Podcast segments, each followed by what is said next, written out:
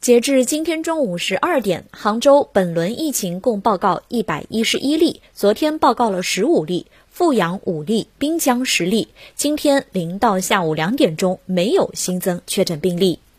昨天晚上九点半，张文宏医生发布微博长文，他说：“又是一年新春佳节到，比起过年前的全球性焦虑不安与不确定性，似乎过了一个中国除夕。”那个叫“西”的怪兽啊，好像真的安静点了。国内虽然有很多多地散发甚至小范围的聚集性病例出来，但很快也就归于平静，一般称之为社会面清零。我看到，截至到昨天晚上七点钟，今年初一的预售票房已经破了十四亿，超过了疫情前的二零一九年那年的春节。至少啊，从电影院的火爆，大家的心里似乎已经逐渐从对疫情的恐惧中走出来了。各地的防控也开始慢慢摆脱一刀切。春节回家过年，虽然仍然有各种限制，但也不是那么遥不可及了。年前，上海市领导亲自来工卫中心，因为那时候输入性疫情的压力特别大，整个临床救治团队都略显紧张。等到了除夕啊，春节查房就开始变得祥和，患者的病情都非常稳定。这种感觉是疫情第一年和第二年春节所不能想象的。这至少说明了几点。第一，只要没有大规模的医疗挤兑，即使现在没有特效药，这个疾病完全在我们的掌控之中。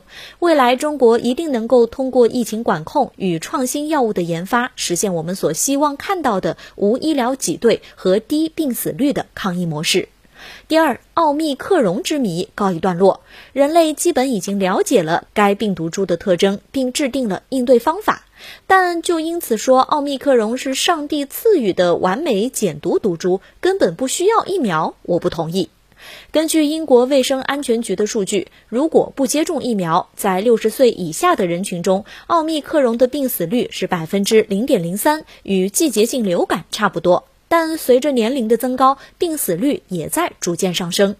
人类今天能够从容应对奥密克戎，部分国家准备结束疫情管控，就是因为接种新冠疫苗之后的住院率和病死率都获得了大幅度的降低。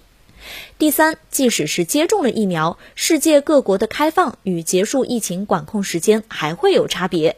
这主要是因为接种疫苗之后，即使是接种了三针疫苗的国际数据，我们仍然看到在高龄患者中有较高的病死率，高达百分之一点八以上。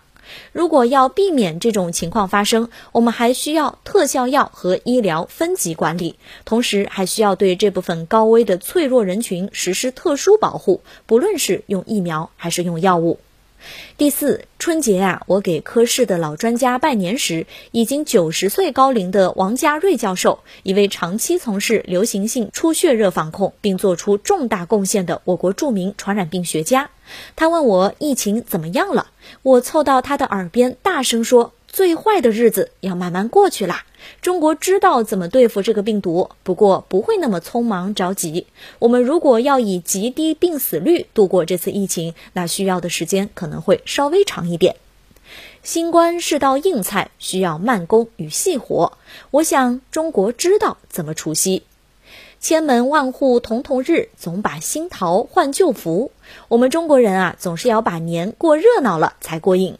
好在今年已经比去年好一点了，明年也一定会比今年更好。